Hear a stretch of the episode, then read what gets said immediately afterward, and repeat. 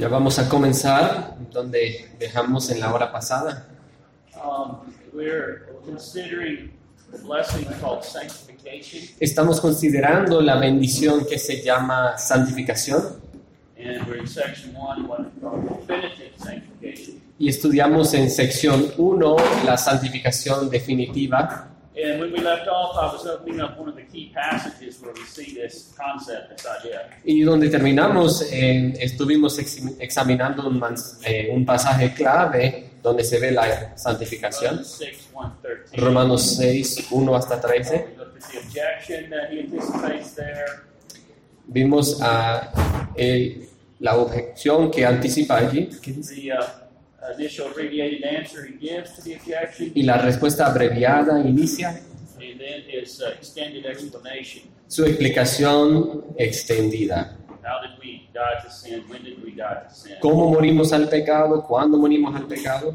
What does it mean to die to sin and the death of Christ? Speaking of justification. ¿Y qué significa morir al pecado en la muerte de Cristo? O sea, justificación. accompanies this dying to sin in Christ is being raised with Him to new life. Y lo que acompaña morir al pecado es resucitar con Él a nueva vida por el habitar del Espíritu Now we Santo. want to look at the practical exhortations Paul gives in this passage based on this reality. Ahora vamos a ver las exhortaciones prácticas basadas en esta realidad en Romanos 6. Now in verses 2 to 10, all we have are statements of fact. En versículos 2 hasta 10 tenemos afirmaciones de verdades. There are no commands. No hay mandatos. Paul does not command believers to die to sin Pablo no le manda a los creyentes que han de morir al pecado y que se resucitan a sí, a sí mismos para andar en nueva vida. Según Pablo, esto es algo que ya había pasado en nuestra conversión. Son afirmaciones de la verdad. Los verbos están en el indicativo. And now in verses 11 to 13, he moves.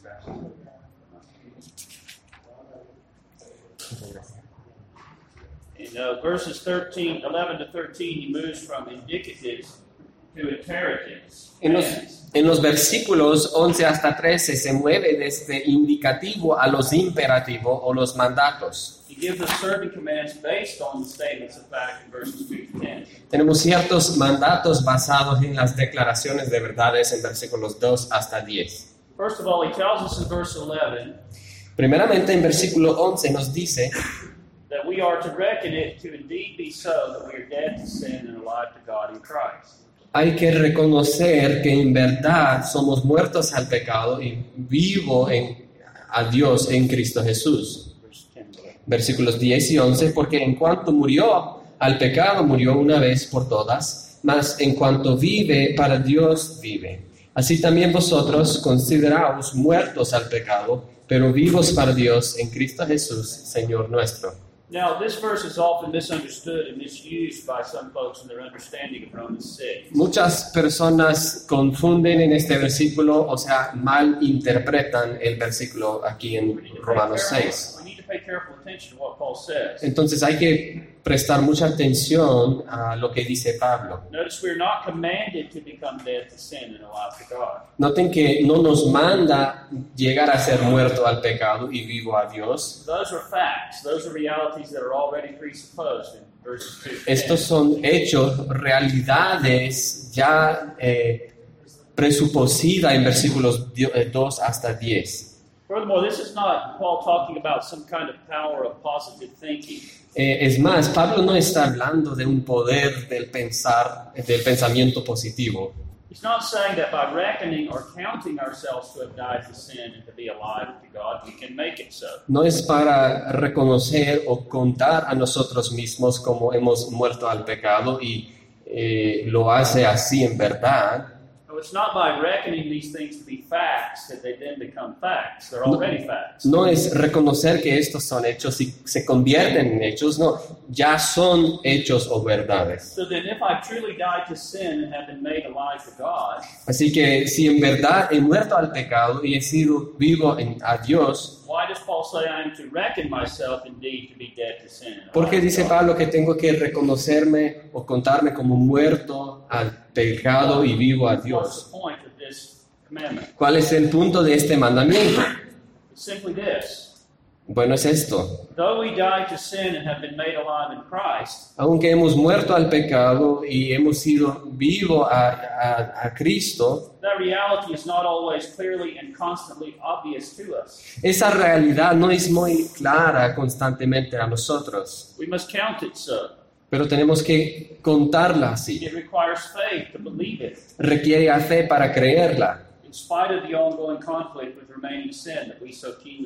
a pesar del conflicto continuo del pecado permanente que nos sentimos. The reality that we have died to sin and have been made alive to God is not only a matter of fact, La realidad que hemos muerto al pecado y hemos sido hechos vivo a Dios no solamente es un hecho, it's a matter of faith. es una cuestión de fe. We are to count on this wonderful reality that we are no longer the old man we once were. Hay que re- reconocer esta realidad maravillosa que ya no somos quienes éramos como el viejo hombre. El hombre viejo fue crucificado con Cristo y ya soy un hombre nuevo, who has been raised with Christ, quien ha sido resucitado con Cristo y hecho vivo a Dios por el Espíritu Santo. And then from that perspective and in that confidence, here is what I am to do. Y de esa perspectiva y en esa confidencia, esto es lo que tengo que hacer. Secondly, Dos. I am purposely and actively to give myself to obedience to the commands that follow in verse 12 and 13. A propósito y activamente, tengo que darme o dar yo mismo a la obediencia y los mandatos que siguen en versículos 12 y 13. We died to sin, Hemos muerto al pecado, we've been raised to walk in newness of life. resucitados para andar en vida We nueva. are to believe that and reckon it to indeed be so, Hay que creerlo y reconocerlo como verdad. and therefore we are to actively and deliberately resist every attempt of indwelling sin to reign in our mortal body. Y así entonces tenemos que activamente y con deliberación resistir cada eh, esfuerzo de, eh, del pecado permanente que reina en nuestros cuerpos mortales. Versículo 12. No reine pues el pecado en vuestro cuerpo mortal, de modo que lo obedezcáis en sus concupiscencias. Now again, notice again the imperative here, the command is based on the indicative, the fact. Noten otra vez el imperativo que, o el mandato es basado en el indicativo, el hecho. In light of the fact that you're no longer under the dominion and reign of sin, En la luz del hecho de que ya no estás bajo el dominio o reino del pecado, therefore do not let sin reign over you. entonces no deje que el pecado reine sobre ti. Be who you are. Sea quien eres, ¿no? Do you see the connection? Y, y no pueden ver la conexión.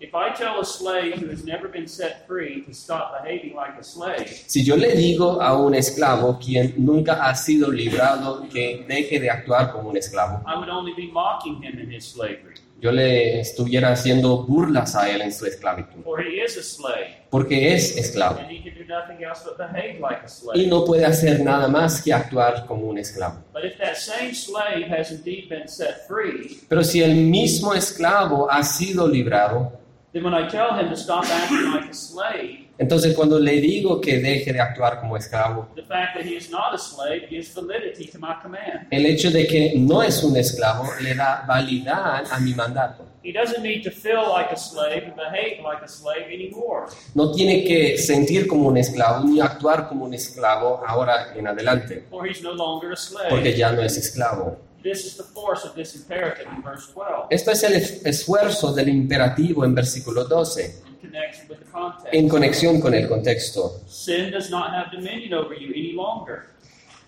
El pecado no tiene dominio sobre ti jamás. You died to that realm of existence, Has muerto a esa existencia y has sido resucitado en. Cristo a una nueva existencia.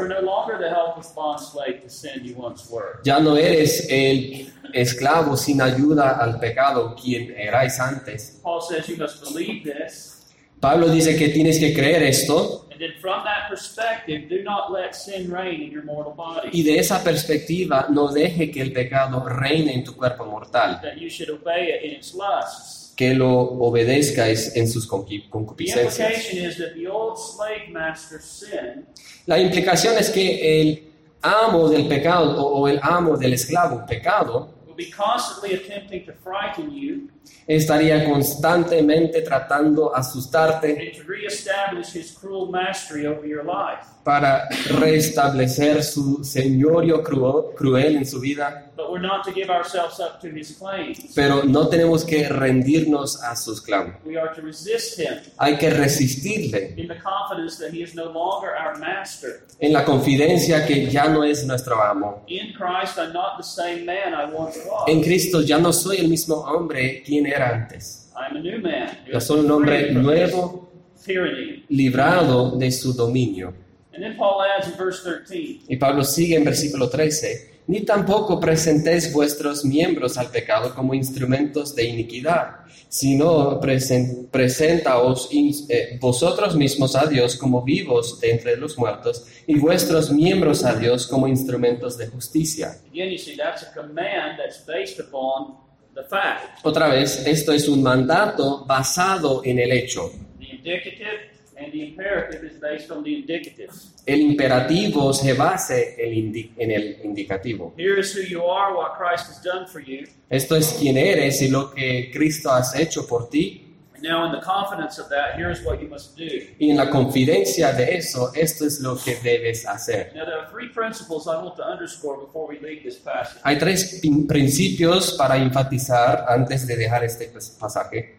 One, Uno, we learn from this passage that every believer, everyone who has been justified by faith, aprendimos de este pasaje que cada creyente o cada uno que ha sido justificado por fe has also been made spiritually alive in Christ to walk in newness of life. ha sido hecho vivo espiritualmente en Cristo para andar en vida nueva. Definitive sanctification. Esta es santificación definitiva. Two, Dos, every believer who is a new man in Christ cada creyente quien es un nuevo hombre en Cristo must still constantly and deliberately battle with remaining sin. aún debe constantemente y con deliberación batallar al pecador o al pecado permanente.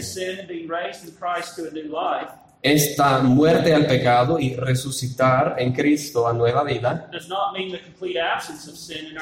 no, signi- no significa la ausencia completa del pecado en nuestras vidas. No significa que el pecado ha sido completamente erradicado.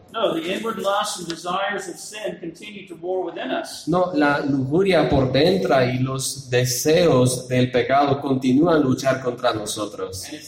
Y es una conflict. Batalla y conflicto. Paul makes that clear in Romans 7. Pablo lo hace muy claro en Romanos 7.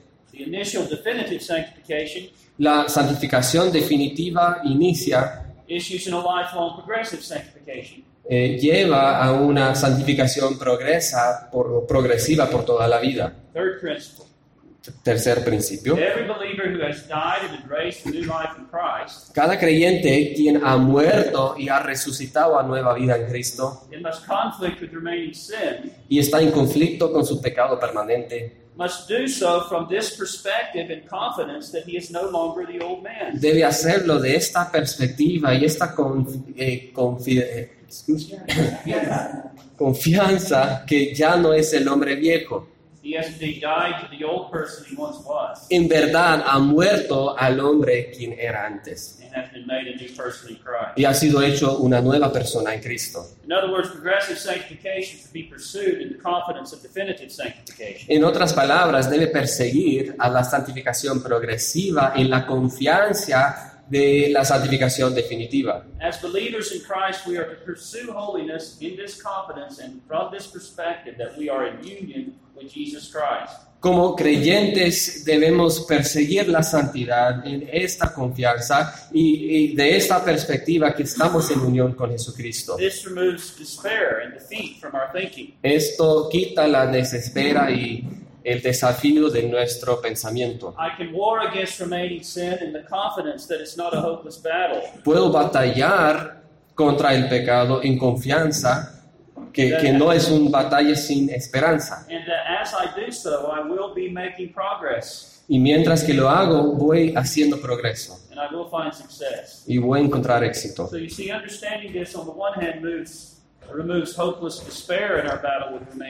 Así que entender esto a una mano quita la desespera eh, contra el pecado, It also removes excuses pero también quita las excusas en nuestra lucha contra el pecado permanente. Si hacemos excusas, Pablo diría, espérate, your old man was crucified with Christ. el hombre viejo fue crucificado con Cristo. Estás en unión con Cristo, has resucitado para andar en vida nueva. Dejad de hacer excusas y camina adelante en la gracia del Señor. Si tendemos de batallar desesperanza,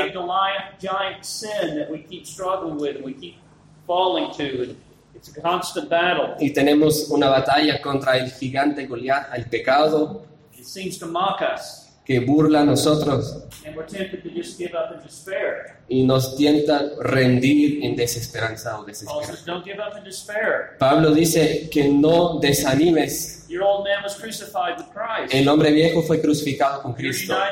Estás unido con Cristo en su resurrección His spirit lives within you. y su espíritu mora en usted. Go to battle.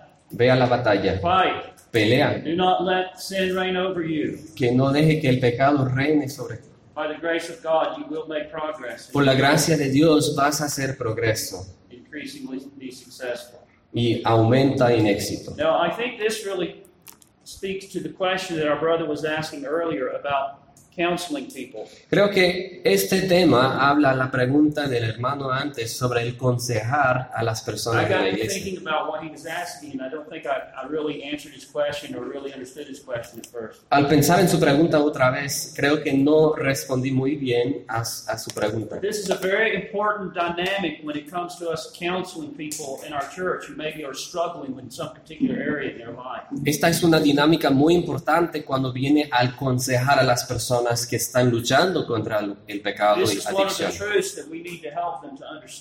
Esta es una verdad que le, demos, le debemos ayudar a comprender. And that will give them faith and confidence to keep battling with that sin. Y eso les dará la fe y la confianza para seguir batallando y luchando contra el pecado. That trust that by the grace of God they will overcome. Confianza en que por la gracia de Dios tendrán la victoria contra el pecado. Now, there's another text I want to just look at quickly. It's not in your notes, but Hay there's otro other texto. texts that speak to the same dynamic. Otro texto que no, no está en nuestras notas que habla de la misma dinámica And I like to use this uh, in counseling because it's, it's Romans 6 takes some work to open up. It's a little involved. Romanos 6 tiene un poquito de trabajo o requiere trabajo para desarrollarse, But we see the same truth in Colossians 3, and it's a little easier to, to immediately see. pero podemos ver la misma verdad en Colosenses 3, que es más fácil para ver. Look at Colossians 3 9 and 10. En Colosenses 3, versículos 9 y 10, no mintáis a los unos a los otros, habiéndoos despojado del viejo hombre con sus hechos, y revestido del nuevo, el cual conforme a la imagen del que lo creó, se va renovando hasta el conocimiento pleno. Now, here Paul uses a little different metaphor.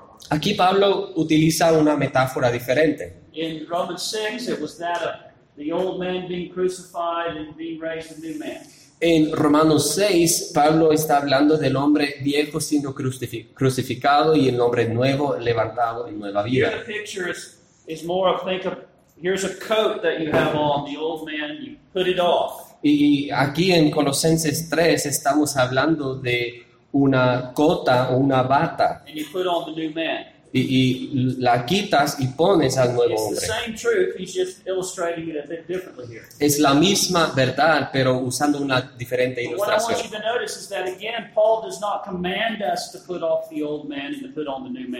Pero otra vez hay que notar que Pablo no nos manda eh, dejar el hombre viejo y poner el hombre nuevo. He says that we have put off the old man and we have put on the new man. That's what happened in our conversion. Lo dice que ya hemos eh, dejado el viejo hombre y hemos puesto el nuevo hombre, lo que había pasado en la And conversión. in the context, he's underscoring that in the context in which he's exhorting them to the to the responsibility to be putting to death their remaining sin. Y, y en el contexto está exhortando a los colosenses a hacer de morir su, per- su pecado permanente and to be cultivating Christ-like virtues in their lives. y cultivando a las virtudes como Cristo en sus vidas. Notice the context. Read verse 8.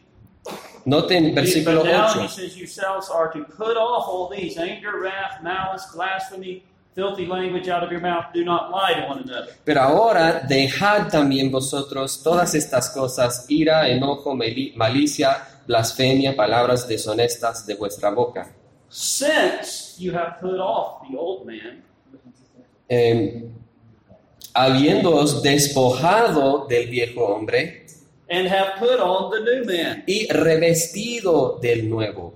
And then you have the positive side in verse 12. Y lo positivo en el versículo 12. Therefore, as the elect of God, holy and beloved, put on tender mercies, kindness, humility, meekness, long suffering, bearing with one another. All the way down through verse Vestidos pues como escogidos de Dios, santos y amados, y eh, de entrañable misericordia, benignidad, de humildad, de mansedumbre, de paciencia, soportándoos unos a otros y perdonándoos unos a otros, si alguno tuviera queja contra el otro, de la manera que Cristo os perdonó, así también here's vosotros. Aquí están los mismos principios.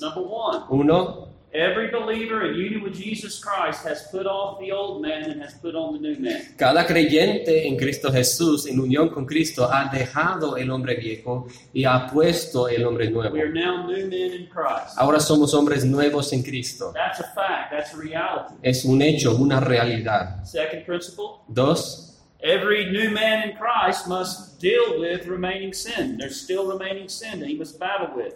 eh, cada hombre en Cristo tiene que eh, luchar contra el pecado permanente que siempre queda. All these things Paul lists out here, putting them off, getting rid of them, putting them to death. Todas las, cosas, todas las cosas que Pablo lista aquí en versículo 8 han de morir estas cosas, dejar estas cosas.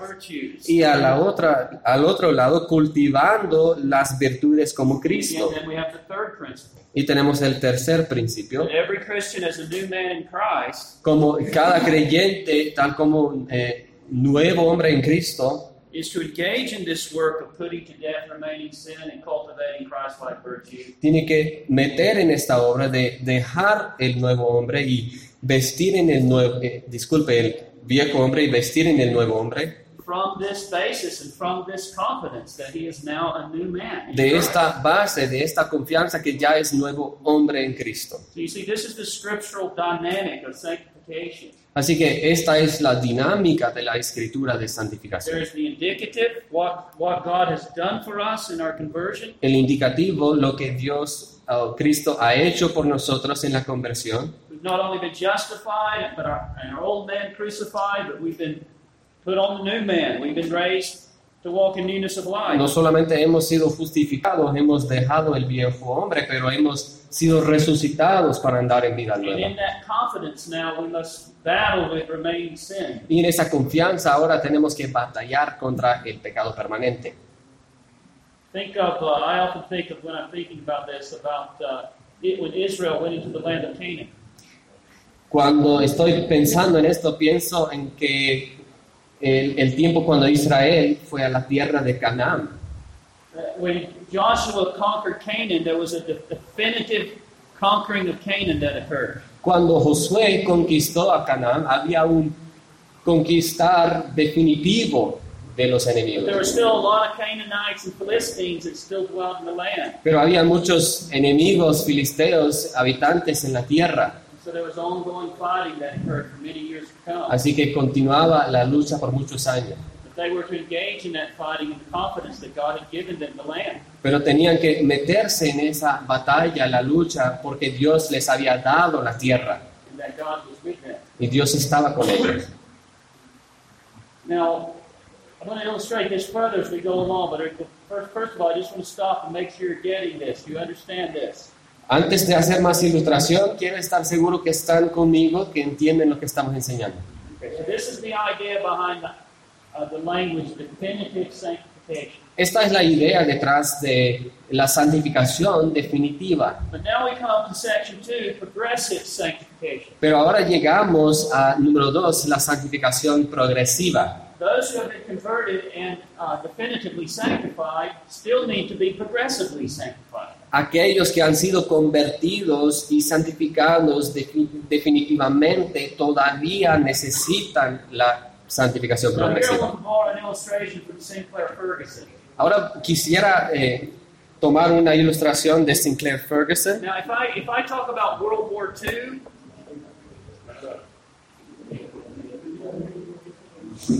Si hablamos de la Segunda Guerra Mundial y si menciono... Ya, eso está bien. Ya, gracias. Si mencionamos a el día B y eh, el día D, ¿ustedes saben qué son esos? Son batallas famosas. D-Day was when the Allies invaded Normandy, Europe. El día D era el día cuando la alianza, las fuerzas aliadas entraron a Europa. V-Day was the end of the war when the Germans finally completely surrendered.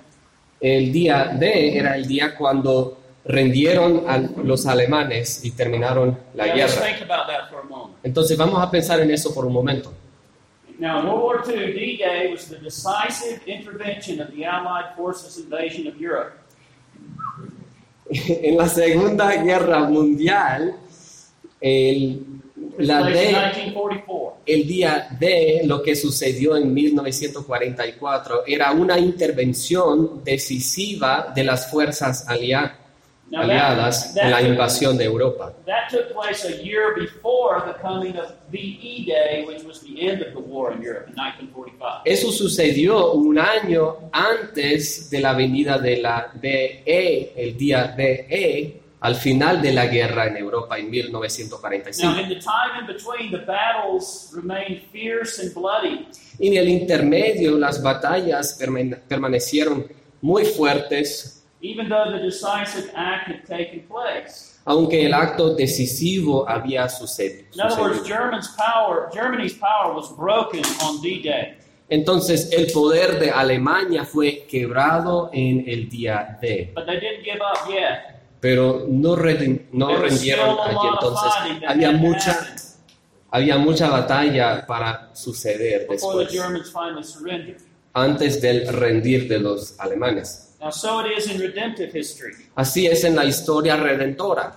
The D-Day of redemption has taken place in Christ's death, resurrection, ascension, and giving of the Spirit. El día D de la redención ha sucedido en la muerte de Cristo, su resurrección, su ascensión y darnos el Espíritu Santo. He has acted decisively against the powers of sin, Satan, and death. It's tyrannized over his people. Actuó decisivamente contra los poderes del pecado, de Satanás, de la muerte, los cuales tenían dominio sobre su pueblo. Y cuando somos unidos a Cristo, entramos a esa victoria decisiva con Él. Pero las luchas con pecado y el y Satanás continúan de ser graves. They are real and painful. Son reales y con dolor. But they take place now within a different context pero suceden ahora en un contexto diferente. than any struggle we had against sin in the old life when we were in Adam. Cualquiera lucha que tuvimos antes en, el, en la vida antigua en Adán, And the Holy Spirit was absent from us, He was not dwelling us. cuando estaba ausente el Espíritu Santo, no habitó en nosotros. Now we engage in the conflict with sin Ahora metimos en el conflicto con el pecado from the standpoint of deliverance from the prisoner of war camp. de la perspectiva de liberación del, eh, del cárcel de los, ¿cómo se llama en las notas ahí? Ok.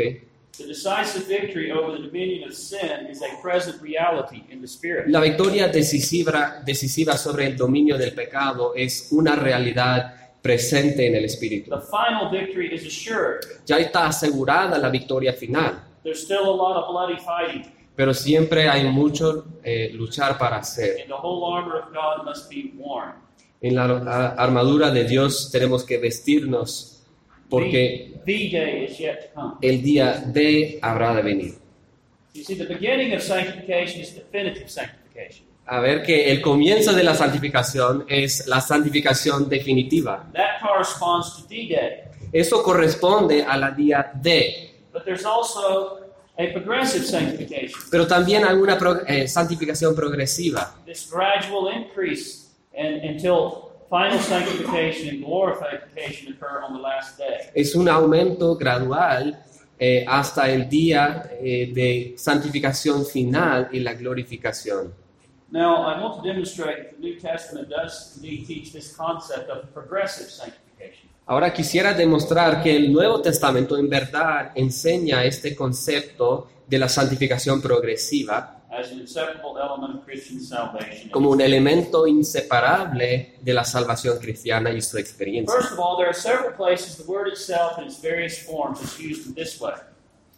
Primeramente, hay varios lugares donde se encuentra la palabra sí misma en sus varias formas. Now, we already have seen that there are several places where the word is used to refer to an initial sanctification. Ya hemos visto que esta palabra se utiliza en otros lugares para referir a una santificación But inicial, it's also used to refer to something that is ongoing and progressive. For example, pero también se utiliza la palabra para referir a algo, algo continuo Y progresivo. 17, 17, En Juan 17, 17, Jesus is praying for his disciples and he prays, Sanctify them by your truth. Jesús está orando por sus discípulos y él dice, santifícalos en tu verdad, tu palabra es verdad.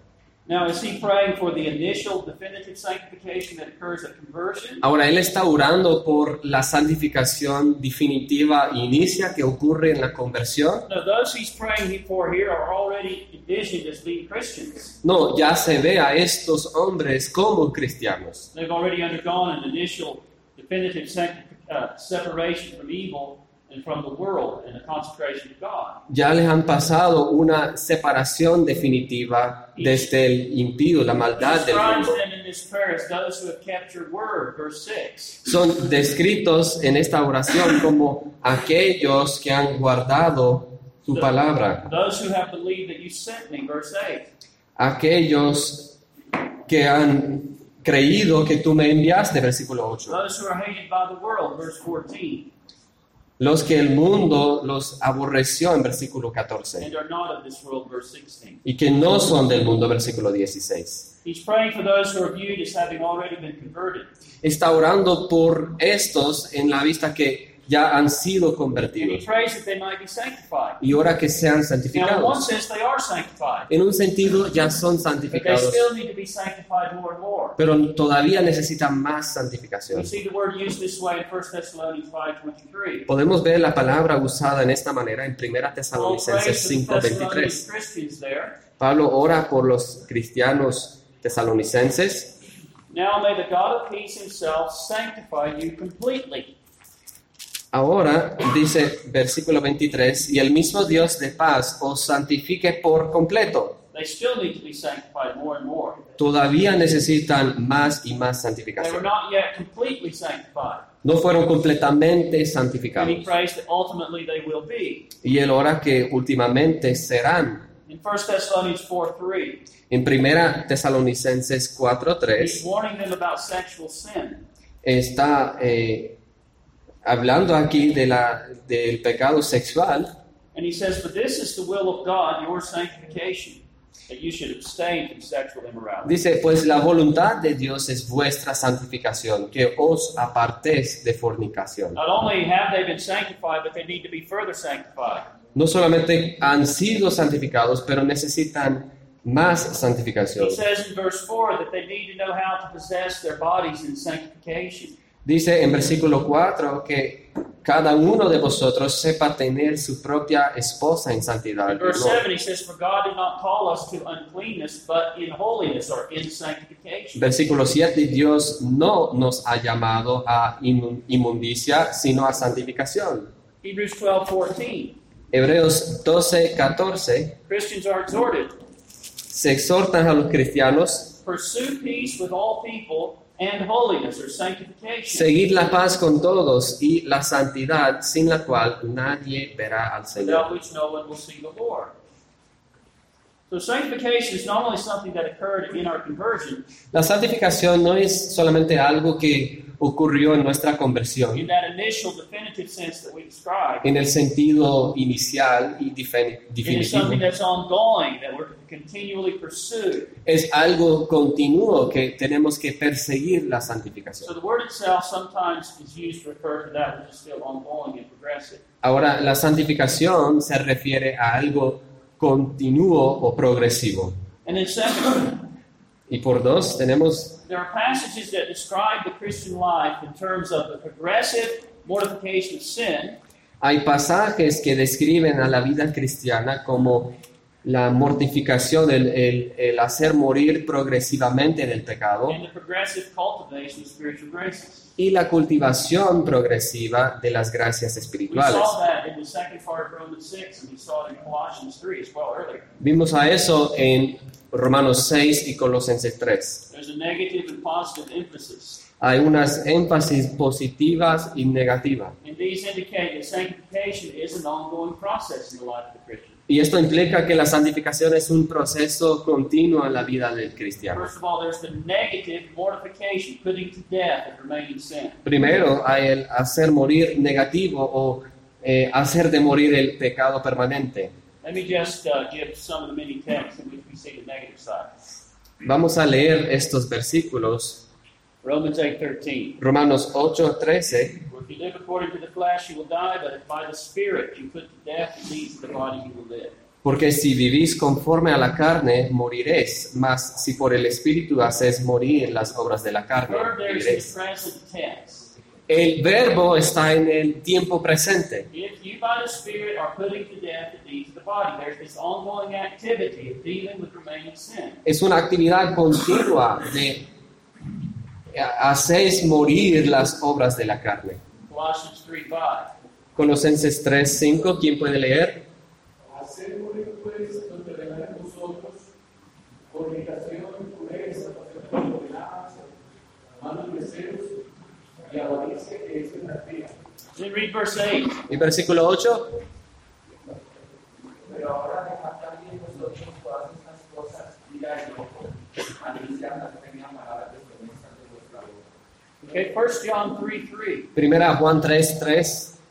Todo aquel que tiene esta esperanza en él se purifica. Again, this is in the present tense. The idea it, it could be expressed in this way He is purifying himself. Otra vez, esto es el tiempo presente, se puede traducir el versículo, está purificando a sí mismo. 2 Corinthians 7 1. Segundo, eh, segunda Corintios 7:1. First part. Therefore, La having primera these parte. promises, beloved, let us cleanse ourselves from all filthiness of the flesh and spirit. La primera parte del versículo.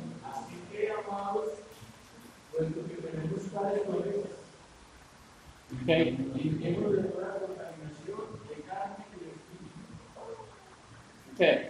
Now, the assumption in all these texts is that there is still remaining sin, Así remaining que sinful tendencies, podemos presumir de todos estos textos ex- que hay pecado permanente, remaining defilement and corruption, eh, corrupción permanente también, adhering to the believer. que están parte, o sea, juntados al creyente. And it is continually seeking to press and to express itself and to, to reign over us. Y, y continúa de expresarse y tratar de tener dominio sobre And nosotros. this necessitates that we must be actively engaged in cleansing ourselves from that defilement. Y esto requiere que nosotros eh, nos metemos activamente en limpiar nosotros de esa inmundicia. And then, secondly, there's the emphasis upon the positive strengthening and cultivating of every spiritual grace. Y número dos, tenemos el énfasis en el vivificar positivamente y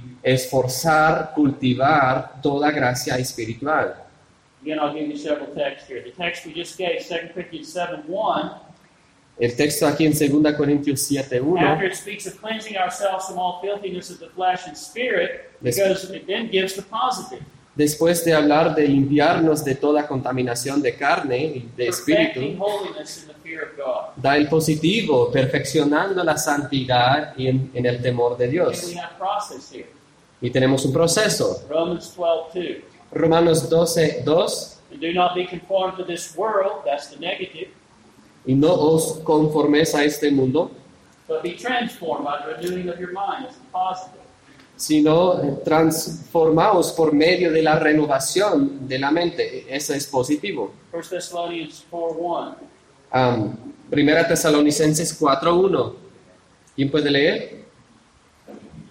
Por lo demás, hermanos, os rogamos y exhortamos en el Señor Jesús, que de la manera que aprendisteis de nosotros, como os conviene corregidos y agradar a Dios, así abundéis más y más.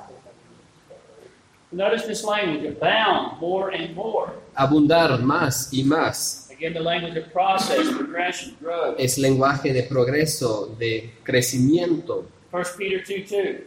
Primera Pedro 2, 2.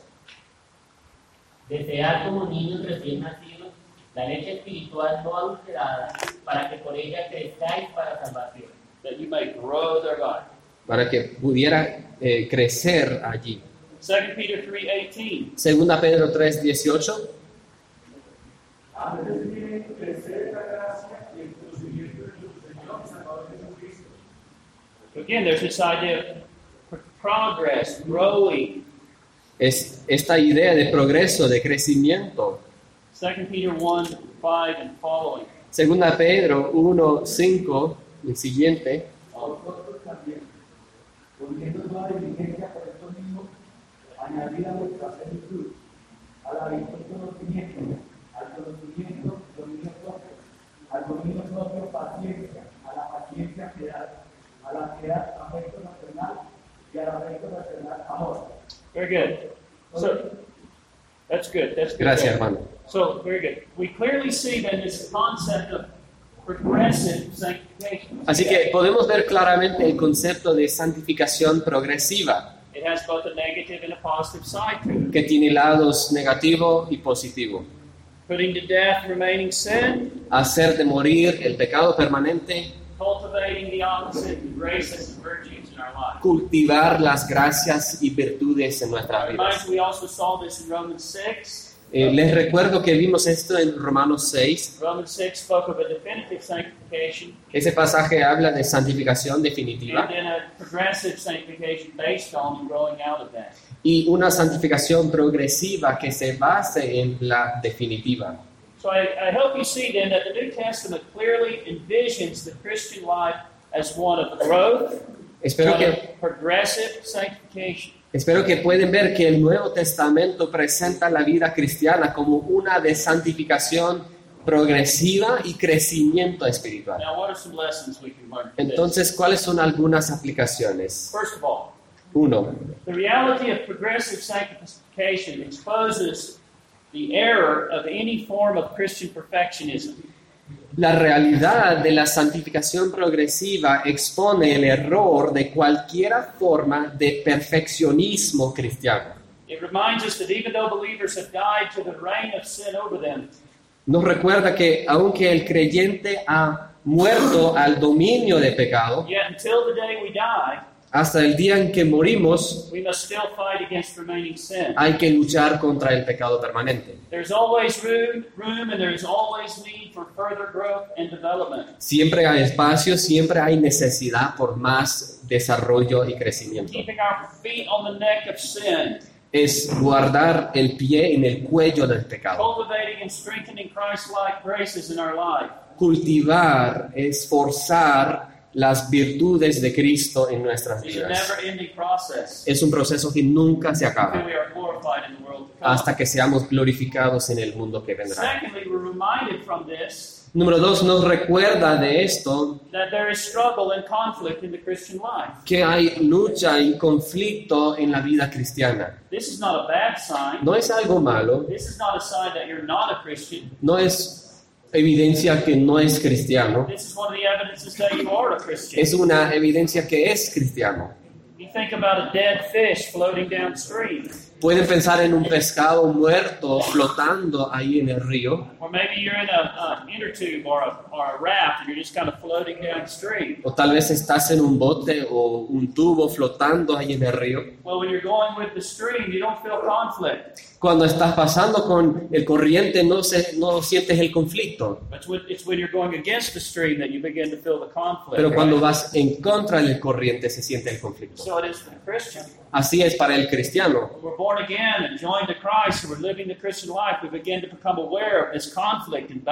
Cuando nacimos de, de nuevo, cuando unimos a Cristo, eh, damos cuenta de esta batalla y el conflicto cristiano. And that is the normal Christian life. Y eso es normal, la vida cristiana Listen to es the normal. quote from John Murray. ¿Quién puede leer esta cita de John Murray? Si hay pecado restante que mora dentro, debe haber el conflicto que describe Pablo en Romanos 7:14. Es inútil argumentar que este conflicto no es normal. Si en quien mora el Espíritu Santo existe aún el pecado, entonces hay tensión. Hay contradicción dentro del corazón de aquella persona. Lo cierto es que cuanto más santificada está la persona, cuanto más amoldada esté a la imagen de su Salvador, tanto más debe rechazar toda rebeldía a sujetarse a la santidad de Dios. Cuanto más profunda su aprehensión de la majestad de Dios, cuanto mayor la intensidad de su amor hacia Dios, cuanto más persistentes sus anhelos por alcanzar el premio del alto llamamiento de Dios en Cristo Jesús, tanto más consciente será de la gravedad del pecado que permanece y tanto más agudo será su repugnancia contra el mismo. Cuanto más se aproxime al lugar santísimo, tanto más se dará cuenta de su pecaminosidad y cantará y clamará, soy un pobre miserable. Very important. That's a very good quote. Esto es muy importante, una cita muy That's why buena. the, the, the holier a man becomes, Eso es porque lo más santo se convierte a un hombre, the more he's aware of the conflict. lo más consciente es del conflicto. And the holier he is, the more humble he is. Lo más santo es, lo más humilde es. True biblical holiness does not make a man proud. La santidad verdadera no le hace a un hombre orgulloso, makes a man humble. le hace humilde. Now there are types of holiness teaching Hay diferentes tipos de la enseñanza de la santidad, o lo que llamamos en nuestro país la enseñanza o la vida profunda that teaches otherwise. que enseña al contrario. Basically, they say Básicamente ellos dicen que that if you're a Christian seeking to live the Christian life si eres un creyente tratando de vivir la vida cristiana y ves que estás conscientemente luchando, laboring, esforzando, consciously wrestling and fighting and resisting, eh, batallando, resistiendo, well, they say your problem is you're grieving and quenching the Holy Spirit. eh, es que tu problema es que estás en- entristeciendo al Espíritu Santo, You haven't learned the quote secret que no has aprendido el secreto de la victoria and the secret of living the Christian y el secreto de vivir la vida cristiana. they say the trouble with so many Christians is they remain ignorant of this secret. Y dicen que el problema con muchos cristianos es que son ignorantes de esta, este secre- Therefore, they go secreto. on fighting and struggling with remaining sin, and Así que-. Siguen luchando y batallando con el pecado permanente para, eh, para ser más santo. No, what you must simply do is let go and let God. No, lo que debes hacer es dejar y pon- poner todo en las manos de Dios. Simply give up and rest by faith in the arms of Jesus, and the Holy Spirit will take over. Descansar por fe en los brazos de Jesús y el Espíritu Santo tomará cargo de And all the struggle will be gone. y seguirá toda la lucha. Well, brothers, her- hermanos, evidently the Apostle Paul and all of the other apostles and New Testament writers evidentemente el apóstol Pablo y todos los otros apóstoles y escritores del Nuevo Testamento were also ignorant of this so-called secret. eran ignorantes también de este dicho secreto. Because as we see throughout the New Testament, Porque como hemos visto a través del Nuevo Testamento, the language that's used to describe the nature of the Christian life is the language of warfare. el lenguaje utilizado para describir la vida cristiana es lenguaje de conflicto, de guerra, Language that speaks of diligent exertion, struggle, La- el lenguaje que habla de una lucha, de una batalla, even violent. a un algo violento a veces. Eh, buscar la, o, o The seguir la santidad.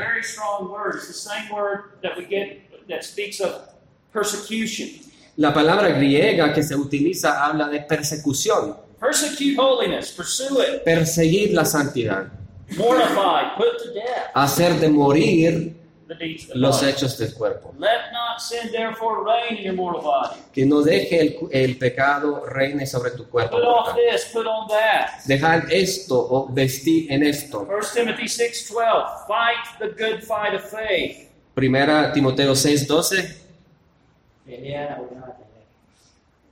Hebrews 12.4, Hebreos 12:4. you, he says, you have not yet resisted to bloodshed striving against sin. Dice hermanos. Now the implication, yeah, the implication is that it might come to that. la implicación es que tal vez va a llegar a eso. This is vigorous language the Bible uses. Es lenguaje muy fuerte que utiliza la, la Biblia. Conflict, struggle, exertion.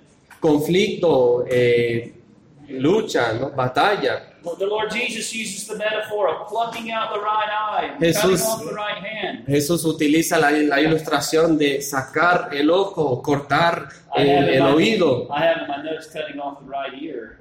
Ay, la mano. Tengo en las notas también oído. I have a ear as well. We may have to cut off our right ear too. A veces tenemos que cortar el oído. This this progressive sanctification is described as a a, a, a earnest conflict. Entonces, esta santificación progresiva se describe como un conflicto genuino.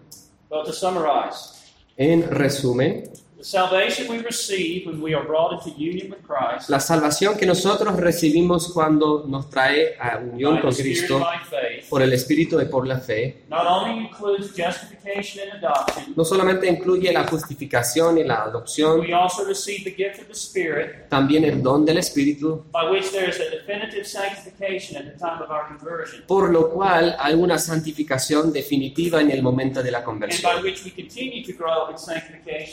rest of our Christian life. y por la cual continuamos crecer en santificación a través del resto de la vida cristiana. Ahora quiero tomar un momento para... want you to turn with me to a text. It's not in your notes, but turn with me to Philippians chapter 2.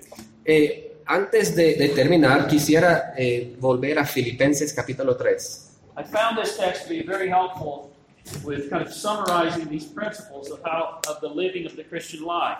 Este texto es muy ayudable como un resumen del vivir la vida cristiana. Listen to what Paul says in verses 12 to 13. En versículos 12 y 13, Pablo dice esto, no que lo haya alcanzado ya, ni que ya sea perfecto, sino que prosigo por ver si logro hacer aquello para lo cual fui también asido por Cristo Jesús. Hermanos, yo mismo no pretendo haberlo ya alcanzado, pero una cosa hago, olvidando ciertamente a lo que queda atrás y extendiéndome a lo que está delante.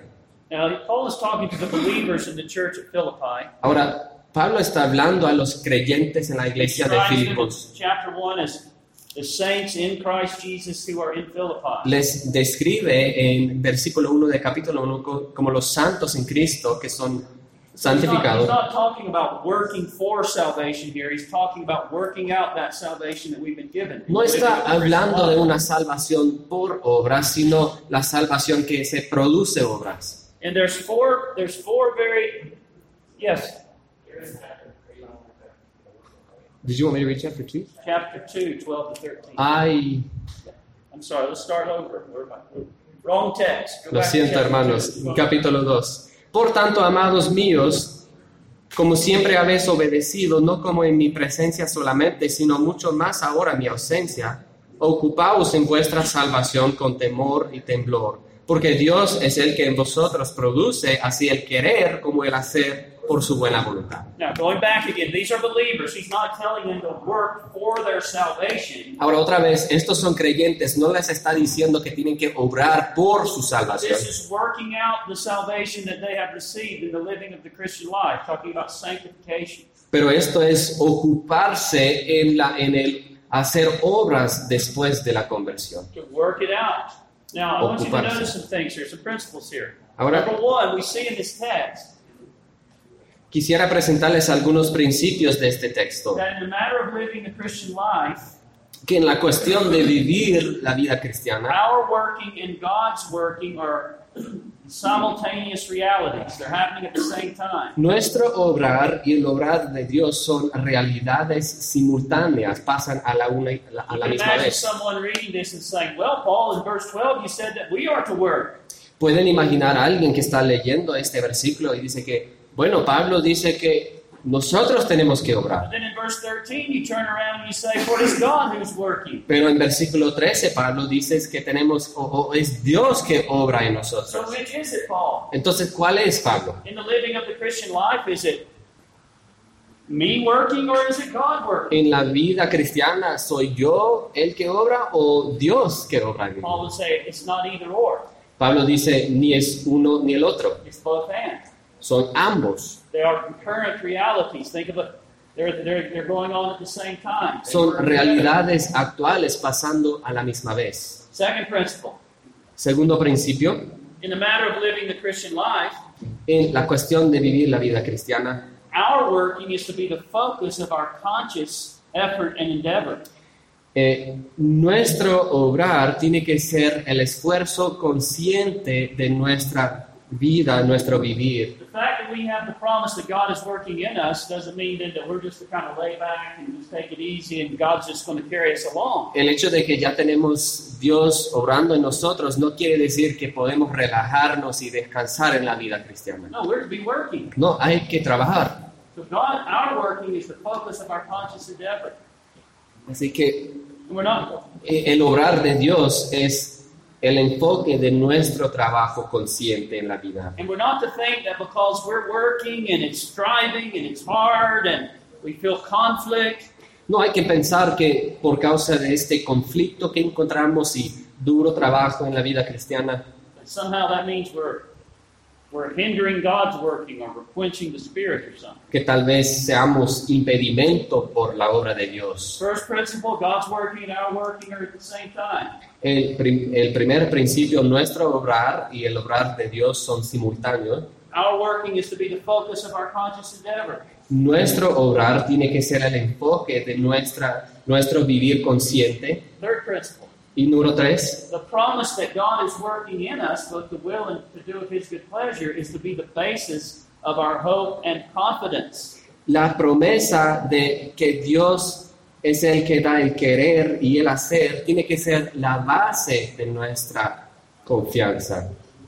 That's how we know we're not on a fool's errand. Eh, eh, así sabemos que no estamos haciendo trabajo vano, porque mientras que nosotros trabajamos, Dios está trabajando en nosotros. Fourth principle, Y el cuarto principio, the only way we really know that God is working in us la única manera en que sabemos que Dios está obrando en nosotros es que nosotros estemos trabajando. That's the evidence that God is working in Es evidencia que Dios está obrando en That nosotros, we are pursuing holiness. que estamos persiguiendo a la santidad, hacer morir salvation. peca- eh, pecado permanente y buscar y cultivar las virtudes de Cristo. Haciendo eso de la perspectiva de la confianza en el Evangelio y lo que Cristo ha hecho por nosotros. Así que vamos a tomar un break.